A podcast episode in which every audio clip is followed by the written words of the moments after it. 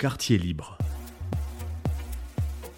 Quartier libre, un projet soutenu par Clermont-Auvergne Métropole, la région Auvergne-Rhône-Alpes et BPI France. Avez-vous déjà imaginé créer votre entreprise? Une fois Dix fois Cent fois? Toute cette année, nous vous proposons des portraits d'entrepreneurs clermontois qui, sur un coup de tête ou après avoir mûrement réfléchi, se sont lancés. Ils se sont installés à Saint-Jacques, Croix-de-Néra, Champratel, et ils nous racontent leurs joies et leurs difficultés. Élodie Font. Au fur et à mesure de nos entretiens avec les entrepreneurs des quartiers de Clermont, un mot est revenu, le réseau. Est-il nécessaire aujourd'hui en France d'avoir un réseau quand on se lance Et qu'entend-on par réseau? Ce peut être par exemple, comme pour Manuel Magisson, la gérante du magasin Carrément Fleurs, ce peut être un réseau de fleuristes. Réseau, selon elle, nécessaire pour que son activité survive il faut être accompagné, il faut faire partie d'un réseau. Parce que si on regarde les chiffres, les traditionnels, ce qu'on appelle les petites boutiques, les petits fleuristes en centre-ville, ferment. Et aujourd'hui, il faut faire vraiment partie d'un réseau. Déjà parce qu'on a des, prix 35 euh, magasins, je prends le, réseau Carrément Fleurs, c'est 35 magasins, ça veut dire qu'on a une force pour acheter 35 magasins chez le même fournisseur. Donc on peut avoir des prix attractifs qu'un traditionnel. je, vous, dis un chiffre comme ça au hasard. Admettons qu'on vende 100 roses rouges à la semaine, un fleuriste ne va en vendre que 20, par exemple. Donc c'est la puissance 100, 100 roses pour nous euh, par magasin multiplié par 35. Donc évidemment le producteur, on prend des accords. Ce qui ne l'empêche pas, ce réseau, et je pense que vous pouvez la croire sur parole, d'être libre et indépendante. On se doit de respecter un concept, donc l'utilisation d'un nom et l'utilisation d'un concept, mais après on est complètement indépendant.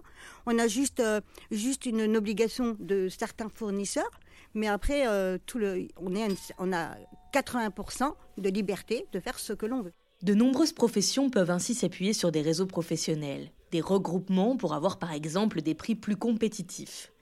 Étienne Roux est le gérant du tabac presse Mac Press à Auchan-Nord dans le quartier de Croix-de-Néra. Donc moi je suis mon propre patron et je dépends de personne. Néanmoins je fais partie d'un petit réseau euh, qui s'appelle Mac Press et donc qui est euh, un regroupement de, de, revendeurs de presse. C'est un réseau qui nous fait bénéficier d'une plateforme d'achat pour tous les articles euh, qu'on vend en bureau de tabac qui sont soumis à TVA.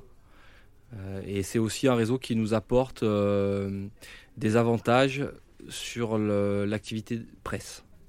voilà. Après, si on parle du réseau, du réseau personnel qu'on peut avoir, les relations, etc., ça c'est quelque chose qui, à mon avis, peut avoir une grosse importance quand quelqu'un souhaite se mettre à son compte.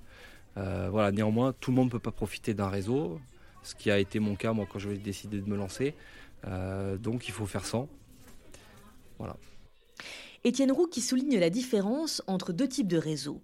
Celui dont on vient de parler, le réseau professionnel, et puis le réseau que l'on a tous, nos amis, nos familles, les gens que l'on a rencontrés à l'école ou pendant nos études, les amis de nos parents, tout ce tissu qui peut être une aide précieuse au moment de se lancer soit parce que ces bienfaiteurs connaissent des gens dans le milieu qui nous intéresse, soit parce qu'ils peuvent nous aider à nous financer. Étienne Roux, lui, n'a pas eu cette chance. Donc ça, euh, bon, si on a un réseau euh, d'amis ou de famille euh, qui peut aider à financer, c'est très bien. néanmoins, le réseau, ça apporte pas que des financements, ça peut aussi apporter des opportunités. Euh, voilà, donc les opportunités, eh ben, si on peut pas les, procurer par l'intermédiaire de son réseau, euh, il faut les créer soi-même. Mais c'est certain que c'est plus difficile. Et pour le financement, c'est pareil. Si euh, on a un réseau qui peut nous faire profiter d'un peu de trésorerie, enfin d'apport au départ, c'est très bien. Et si c'est pas le cas, eh ben, il faut la créer soi-même, ce qui prend un petit peu de temps. voilà. Parce que ce que soulignent les témoins que nous avons rencontrés, c'est aussi, plus que ce que l'on pourrait imaginer, la solitude de l'entrepreneur. Dans différents sondages, environ deux tiers des entrepreneurs disent à quel point un réseau leur semble nécessaire. Et d'ailleurs, 90% des entreprises accompagnées, que ce soit par des proches ou par un réseau professionnel, survivent au-delà de trois ans d'existence. Trois ans, c'est la date coup près pour un tiers des boîtes. Chantal Fourvel et Christiane Paris sont les deux gérantes de la pharmacie des Vergnes. Et depuis quelques mois, leur activité décline alors qu'elles se rapprochent de la retraite. Sans réseau professionnel, elles se sentent parfois démunies souvent seuls. La pharmacie, elle était déjà existante quand, on, quand je suis arrivée ici. Et après, pour l'aide, euh, non, pas vraiment. Il a fallu vraiment que on se débrouille euh, tout seul avec le peu de moyens qu'on avait. Et c'est vrai qu'en plus, euh, bon, l'exercice est un petit peu dégradé parce que quand, on est, je suis arrivée ici, moi, il y avait quand même un environnement médical qui était beaucoup plus propice. On avait quatre médecins sur le quartier. Et depuis le mois de juin, on n'a plus du tout de médecins sur le quartier. Et donc, euh, forcément, bah, ça devient beaucoup plus compliqué. En plus, on est en fin de carrière, donc forcément, on a peut-être un petit peu moins d'énergie pour, euh, pour rebondir. Et des fois, c'est un petit peu ce sentiment, effectivement, qu'on peut avoir. On se dit que c'est difficile, que on a l'impression que, bon, bah, on n'est pas beaucoup euh, aidé. Dans le quartier Saint-Jacques, Myriam Namache co-gère avec ses frères la boulangerie Les Petits Pains. La famille, premier réseau sur lequel les entrepreneurs cherchent à s'appuyer, parce que tous vous le diront, c'est primordial, quand on se lance, de savoir s'entourer. Ah oui, bien sûr, on a connu euh, ces moments-là d'incertitude et de doute, où on s'est dit, euh, est-ce que vraiment le, jeu en vaut la chandelle? Est-ce qu'on ne devrait pas euh, baisser les bras? On a eu des moments très, très durs, mais on a su rebondir. Voilà, justement, notre force, c'est qu'on est trois.